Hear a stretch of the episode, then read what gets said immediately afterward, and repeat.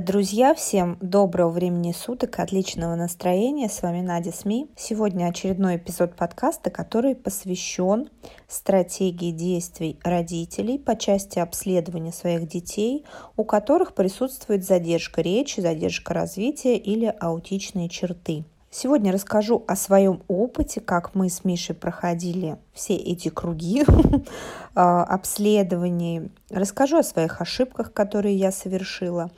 И выскажу свое мнение по поводу того, каким должен быть план обследований на данный момент уже сейчас, исходя из моего опыта, вот как я думаю, как бы я поступила, если бы у меня это случилось сейчас, уже имея такие знания, которые есть, четырехлетний опыт обследования и коррекции.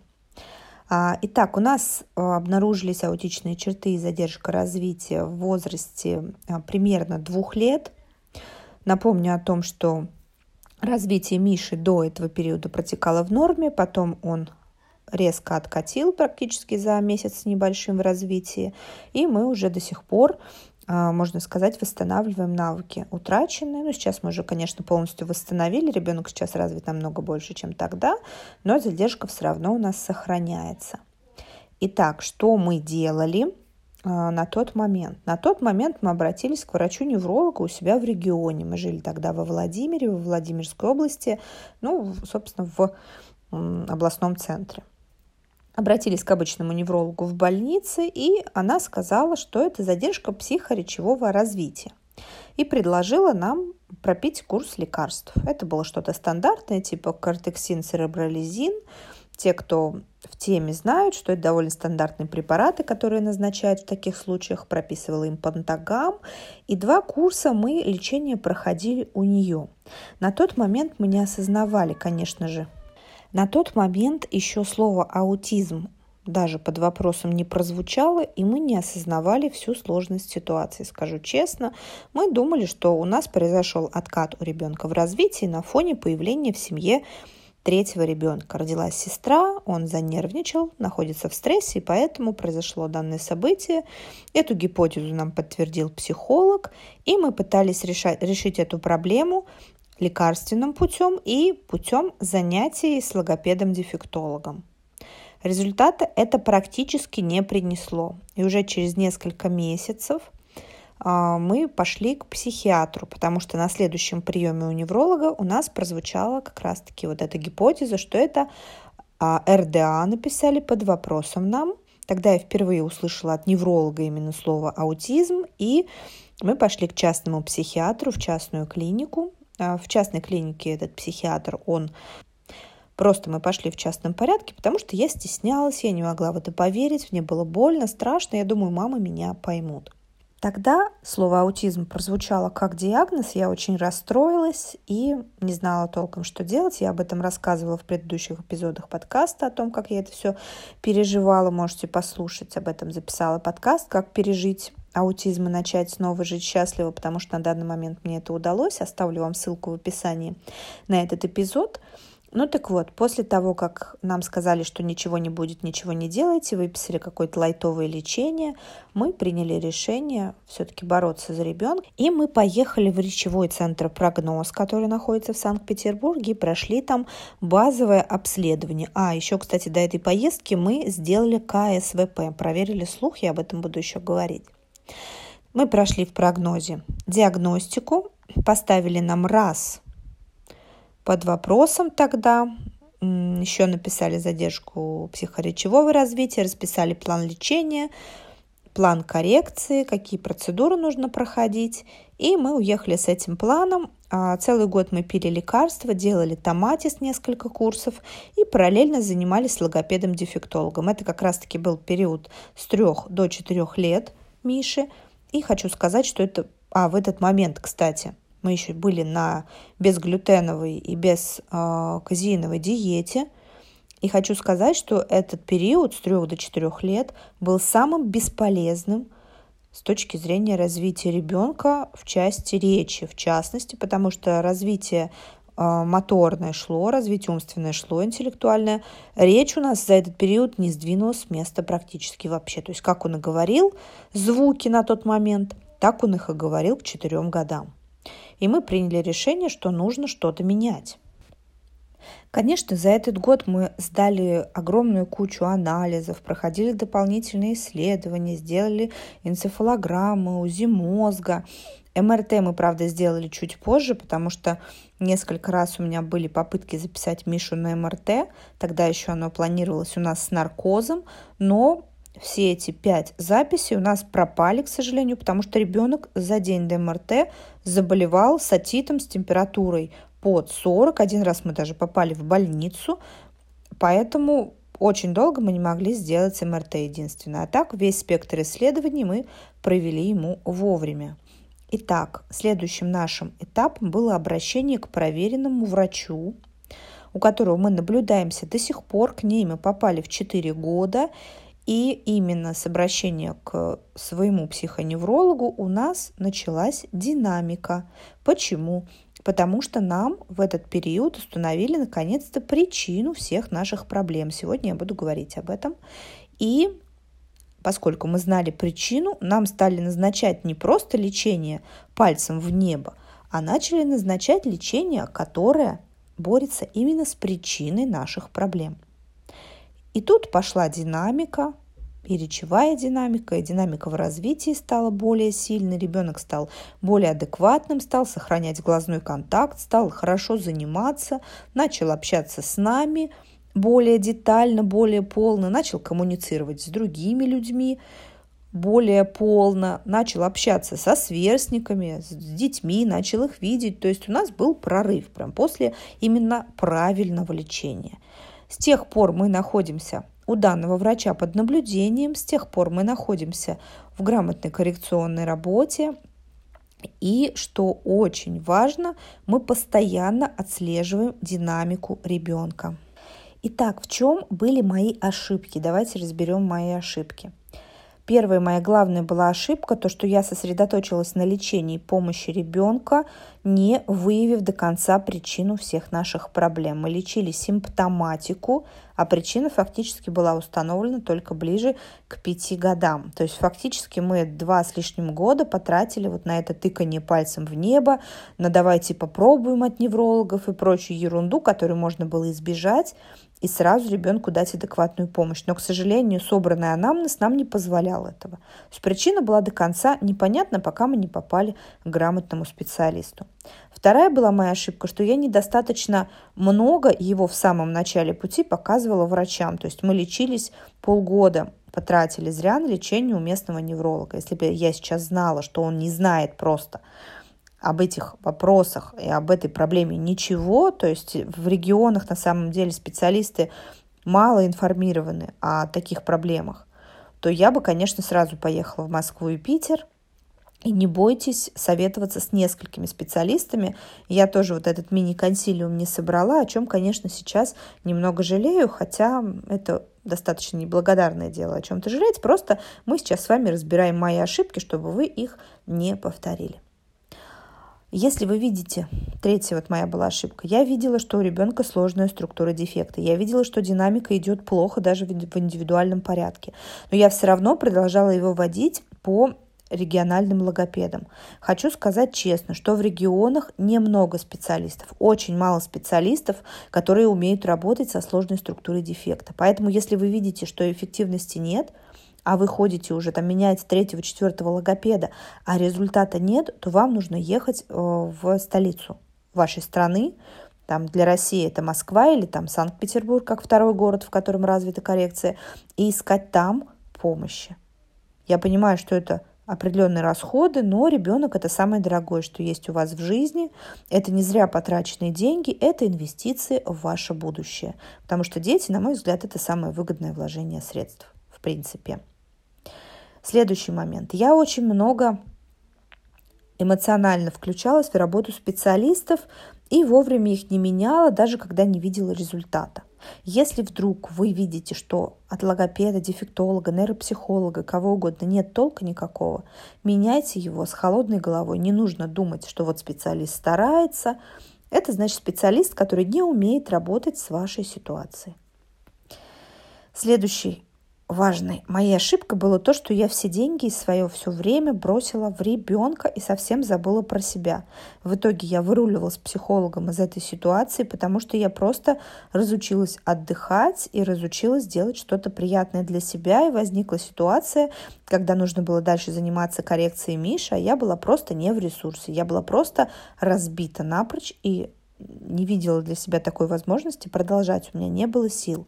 Поэтому в тот момент, когда вы находитесь в поиске диагноза или в коррекции, не забывайте, пожалуйста, про себя, вкладывайте в себя, иначе у вас не будет сил бороться за ребенка. Следующая была моя ошибка в том, что я очень сильно верила аппаратным исследованиям. То есть вот мне сделали тоже УЗДГ у нас, допустим, в регионе, и я свято верила, да, что если оно хорошее получилось, то у моего ребенка нет проблем с сосудами шеи. Но, как выяснилось позже, это исследование нам просто сделали неправильно.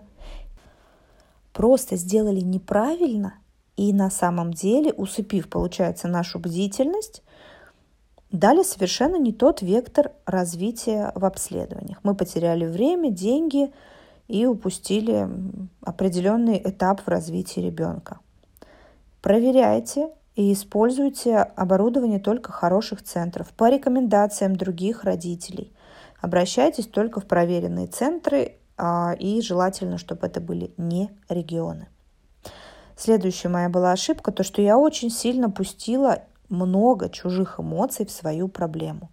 Я переживала, что на меня плохо смотрят врачи, что они мне намекают на то, что якобы я там пьющая женщина была, и поэтому у меня родился такой ребенок, а, что у меня сложный ребенок, потому что я с ним не занималась, с самого рождения, хотя я очень много с Мишей занималась, там вплоть до английского языка, очень много времени и сил в него вкладывала, я очень сильно из-за этого переживала, а что подумают люди. Это на самом деле выкачивало массу моих сил, вплоть до того, что я банально не смогла просто прокормить грудью третьего ребенка, потому что у меня через полгода на нервной почве просто пропало молоко. И ребенок у меня тоже не брал грудь, я сцеживалась. То есть я кормила ребенка сцеженным молоком в течение полугода, потом оно у меня просто пропало, и все. И фактически по причине того, что я постоянно нервничала, переживала и перемалывала эту ситуацию. Следующий совет. Я такой ошибки не совершала, но знаю, что совершают ее многие родители. Когда у вас ребенок начинает немножко задерживаться в развитии, или у него появляются аутичные черты, вокруг находится очень много доброжелателей. Это соседи, родственники, у кого-то это муж, у кого-то бабушка от десятого колена, у кого-то тетя там, а, жена, млад... жена там, младшего брата, главы семьи, какие-нибудь дальние родственники – у которых в окружении обязательно был супер мальчик, который до пяти лет молчал, но именно в пять лет его испугала свинья, клюнула курица, а, толкнули в пруд, нужно подчеркнуть, и этот ребенок чудесным образом заговорил. Друзья, такое бывает. Действительно, это существует, но это бывает очень редко. Как правило, если проблемы начинаются в два года и они довольно характерные, то вам к школе, если вы не будете лечить и проходить коррекцию, светит вполне себе красным светом очень серьезный букет заболеваний и э, очень серьезное отставание в развитии. Поэтому, пожалуйста, никого не слушайте, думайте своей головой, решайте проблемы вашего ребенка, помогайте вашему ребенку жить счастливо. Следующий момент. Рекомендую бороться со стадным чувством. У меня это не всегда получалось. В частности, на диету безглютеновую, безказиновую, я посадила своего ребенка совершенно безосновательно. Вот могу со всей уверенностью заявить, потому что на тот момент, когда у нас это все случилось, э, такого объема информации по аутизму в интернете не было. И единственное, что я фактически нашла, это Тамара Кемельман, клуб «Дважды два», и, естественно, я в эту всю систему внедрилась и начала работу по биомеду, поскольку никакого конструктивного больше зерна в интернете на тот момент не было. Мы сдавали анализы, анализы у нас были хорошие, но я все равно продолжала его держать на этой диете. Диета нам не помогла абсолютно. Больше хочу сказать, в этот период у меня ребенок очень плохо развивался – Поэтому мы через год завязали с этой диетой, не жалею об этом ничуть. И вам тоже советую бороться с этим стадным чувством и не бежать а, туда, где очередь. Да, вот все пошли на биомед, все пошли диетой заниматься, и я тоже своего ребенка подключу. Нет, диета вам нужна, если у вас есть к ней показания.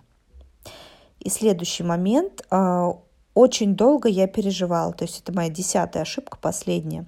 Очень долго я переживала вот это то, что мой ребенок не как все, и не давала фактически ему полной веры в себя этим, да, зажимала его. И сама постоянно страдала, и это фактически продолжалось в течение, ну, первых, наверное, двух лет. Сейчас я к этому отношусь совершенно по-другому. Я прям полна бодрости, у меня сила духа есть, есть энергия на все это, есть позитивный настрой, я вселяю его в ребенка, и результат у нас сейчас совершенно другой. Поэтому постарайтесь как можно скорее минимизировать все свои рыдания, страдания, возьмите себя в руки и с холодной головой, высоко поднятой, помогайте своему ребенку. Надеюсь, вам было интересно послушать о моих ошибках. Я их признаю, кого их нет, я обычный человек. И сейчас я вам расскажу, уже, как говорится, исходя из своего опыта, а как бы я поступила сейчас? И как следует поступить вам, если у вас сейчас на руках двухлетний ребенок, который не разговаривает или разговаривает очень плохо, отстает в развитии по каким-то критериям или проявляет такие черты, которые называются аутичными. Итак, друзья, продолжаем наш разговор про обследование ребенка с задержкой речи, задержкой развития и с аутичными чертами. Что нам делать? Значит, если у нас появились какие-то подозрения, какие-то жалобы, для того, чтобы установить, есть ли у вас они, вы можете послушать мой эпизод про нормы развития детей, про то, каким образом проявляются задержки, аутичные черты, как это выглядит. Я там подробно все рассказала. Можете послушать, давайте ссылочку тоже на этот эпизод оставлю внизу. И давайте с вами обсудим. Итак, ваш основной лейтмотив и ваша основная цель, когда вы начинаете заниматься а, неврологическим и психическим здоровьем своего ребенка, это, сейчас послушайте, пожалуйста, внимательно, потому что это очень важно, это установить причину вашей задержки, причину аутичных черт. То есть вам нужно установить, почему так получилось и какой на данный момент у вас стоит диагноз. Говорю именно в такой последовательности, потому что диагноз первоначально не всегда важен, поскольку вот есть понятие аутизм, и очень часто аутизмом называют все, что угодно осложненную неврологию, сложную структуру дефекта, генетику, какие-то проблемы в области желудочно-кишечного тракта, которые влияют, да, есть, допустим, та же там митохондриальная недостаточность, начинают называть это аутизмом, хотя это не аутизм, а просто определенного рода сбой, который дает аутичные черты. Поэтому вам и нужно установить причину – Будьте готовы к тому, что диагнозы вашего ребенка в течение ближайших 5-7 лет будут меняться просто как перчатки, и а, за это переживать не стоит. Главное вам понимать причину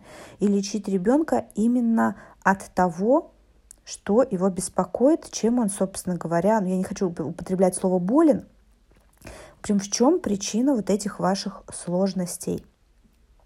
Итак, куда идти? Какой примерно стандартный набор врачей, которых вам нужно пройти. Итак, прежде всего, если у нас есть какие-то вопросы такие, мы идем к неврологу, который осматривает нашего ребенка, делает с ним определенные манипуляции, тестирует его, проверяет развитие по возрасту, не по возрасту. И именно врач-невролог и очень важен выбор грамотного врача-невролога.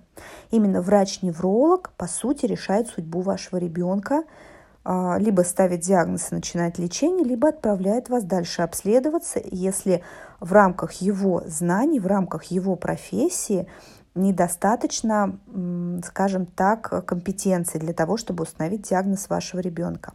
Как правило, грамотный невролог за один прием диагноз не ставит, два-три приема, ребенка нужно наблюдать около полугода, за время этих приемов он вам обязательно должен назначить ЭЭГ ночное со сном, это энцефалограмма, возможно, УЗИ мозга, если есть показания. Очень часто, если была родовая травма, как в случае с моим ребенком, назначают УЗДГ сосудов, либо головного мозга, либо шеи, либо и того, и другого. У нас было не тугое обвитие пуповины, поэтому нам назначали.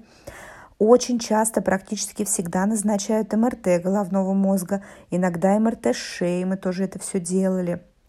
И разные другие исследования по показаниям.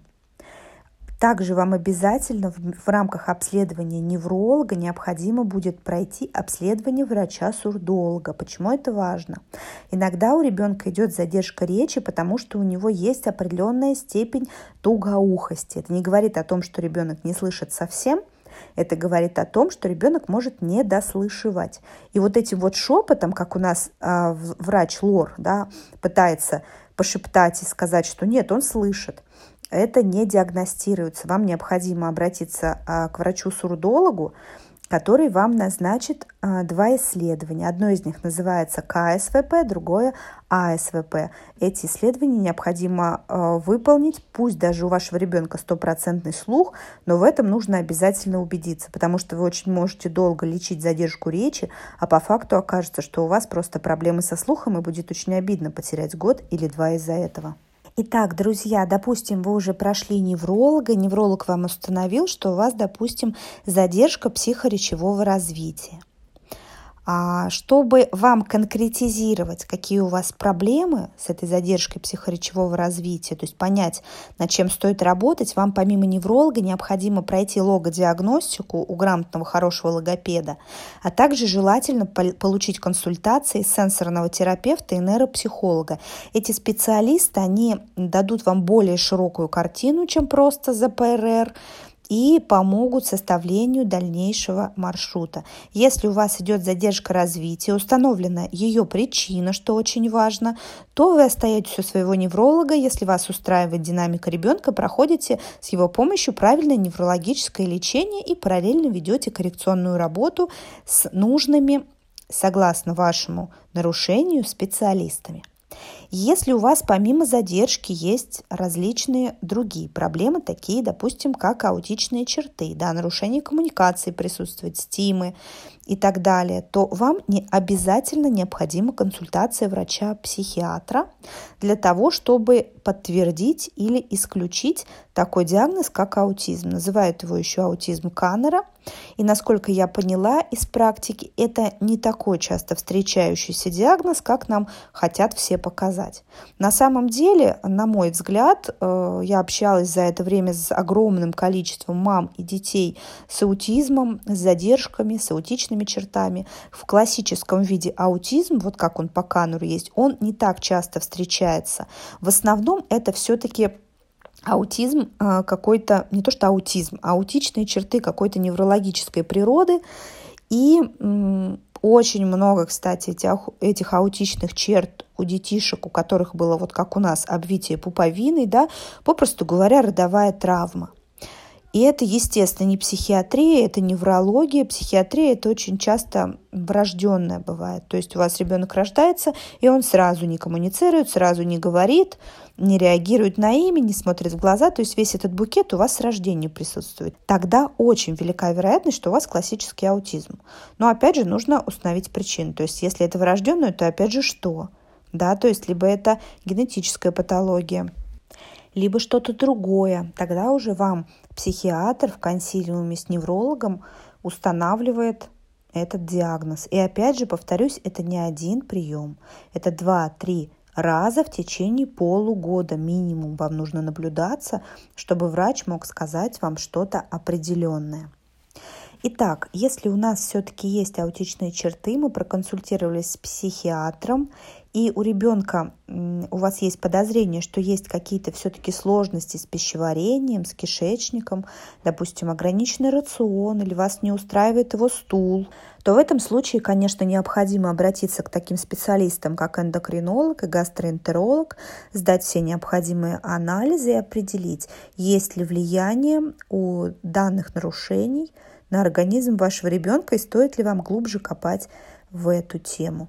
Всем, у кого есть такие проблемы, даже просто задержка, рекомендуется обычно посетить врача-генетика, который прошерстив всю вашу семейную историю, скажет, есть ли в ней вообще какой-то намек на то, что это может быть генетическое отклонение. А, предлагают обычно сдать анализ на митохондрии, да, чтобы понять, есть ли митохондриальная дисфункция или нет, и анализ на кариотип.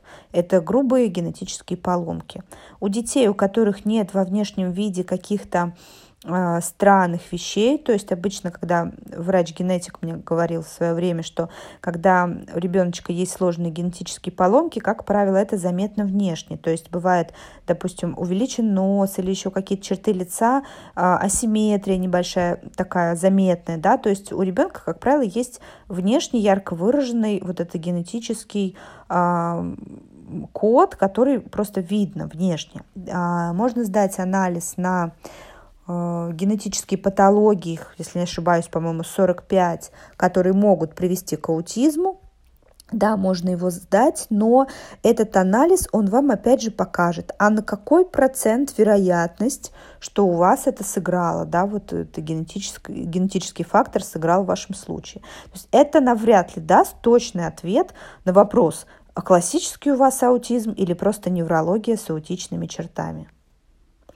Также обычно рекомендуют пройти врача-иммунолога э, деткам, у которых есть задержка или аутичные черты, или аутизм, моторная алалия, сенсорно-моторная алалия.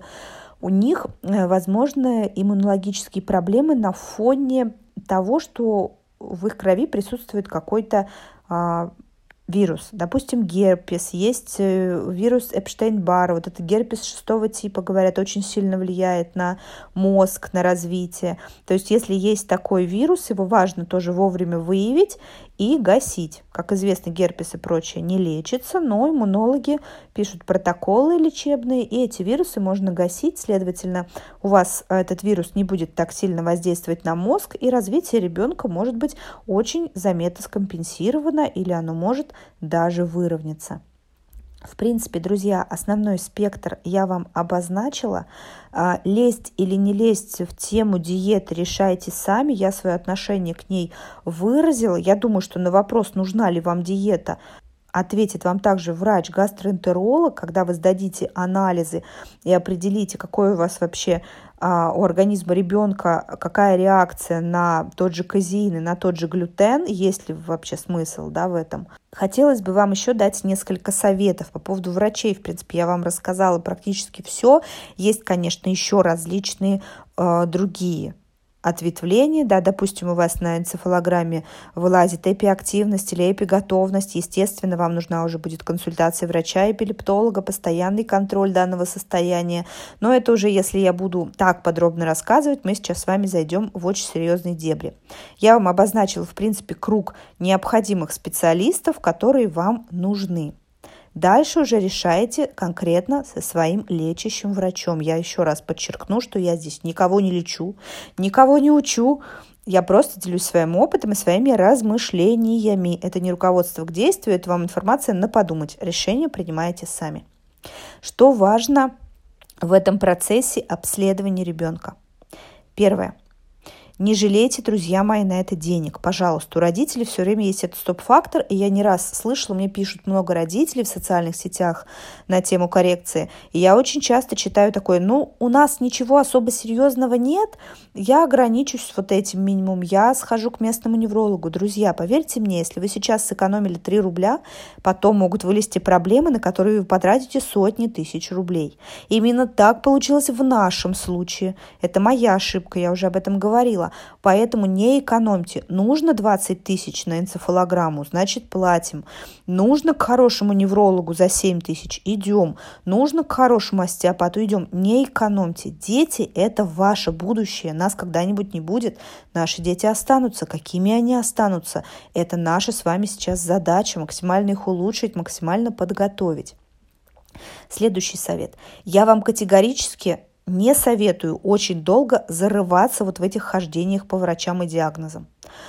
Вот взяли полгода, закрыли все вопросы, обследовались, установили диагноз, сделали маршрут и идем по этому маршруту. Потому что можно обследоваться годами, и все это время у вас ребенок будет мотаться по больницам без четкой коррекции, и динамика будет плохая. Зачем вам это нужно? прошли обследование, установили причину, поставили диагноз на текущий момент, и дальше вам срочно нужен план коррекции. Как правило, для деток, у которых, вот как в нашем случае, да, есть неврология, сложная структура дефекта, есть аутичные черты, но сейчас их уже меньше гораздо, раньше было больше – то есть примерный перечень специалистов, которые их обычно назначают в плане коррекции, это логопед, который ставит вам звуки, слова. Это дефектолог, который работает с развитием вашего ребенка и с развитием речи его. Психолог, тот, который занимается психоэмоциональным фоном. Это педагог по а, развитию ребенка, который будет а, вашего ребенка готовить к школе, будет восполнять пробелы его. Это сенсорный терапевт, который снимет все сенсорные а, проблемы вашего ребенка, то, что он недополучает, то, что он не умеет взаимодействовать со многими факторами окружающей среды. И это, конечно же, нейропсихолог, который будет развивать мозг вашего ребенка, разбираться с тем, чтобы полушария мозга работали согласованно, так как надо, чтобы а, мозг работал быстрее, лучше, чтобы ребенок мог сосредотачиваться, выполнять задания, чтобы развивался его интеллект. Как только вы составите план коррекции, я всем рекомендую э, составить из ваших специалистов такую небольшую компанию. То есть в ваших а, интересах, чтобы специалисты ваши были постоянно на связи и план коррекции был не просто стоял из разрозненных занятий, а чтобы ваши специалисты были в одной связке, были одной командой и работали на благо вашего ребенка. Я вам рекомендую каждый месяц отслеживать динамику ребенка. Как бы это ни было Э, больно, да, вовлекаться в этот процесс, как бы не было нам обидно, что ребенок не достиг за этот месяц чего-то. Друзья мои, фиксируем все. Это нам нужно для того, чтобы понимать, насколько эффективно мы работаем, насколько эффективно мы движемся. То есть мы все записываем, все успехи нашего ребенка, сравниваем с предыдущим месяцем. Ага, пошла динамика, значит, мы что-то очень хорошо и правильно делаем. Следует, кстати, учитывать то, что вся коррекция, все неврологическое лечение, препараты, томатис, логопедия, дефектология, нейропсихология, прочее, прочее, прочее, все эти системы и способы лечения носят накопительный характер. Это значит, что если вы прошли курс томатиса и у вас, допустим, через месяц произошел речевой прорыв, это не обязательно у вас сработал курс томатиса. Это у вас накопилась работа, допустим, вся остальная, и томатис смог стать э, пусковым механизмом вашей динамики, но не обязательно единственной причиной и единственным средством, которое вам помогает. Это тоже, друзья мои, важно понимать. Ну и, как я уже сказала, если вдруг вы видите, что специалист, который работает с вашим ребенком, не дает результата, мы без всяких сожалений с ним прощаемся. Следующий выпуск я как раз планирую посвятить вопросу выбора специалиста для своего ребенка, как правильно его выбрать, по каким критериям я выбираю специалистов для Миши, а, вообще как подобрать специалиста, чтобы он давал динамику вашему ребенку, чтобы он был в работе эффективен, а не просто занимался с ребенком для очистки совести или для того, чтобы вам было спокойно, чтобы вот он занимается. Да? Нам нужен результат, мы платим специалистам за результат. Поэтому тема следующего эпизода будет именно такая. Друзья мои, если у вас остались вопросы, я с удовольствием жду их в комментариях. Буду благодарна всем и каждому за оценку этого подкаста. Ставьте, пожалуйста, лайк. Ставьте оценочку, пожалуйста, в iTunes. Благодарна всем Огромное спасибо всем, кто оставляет отзывы. Это очень ценно и полезно для меня.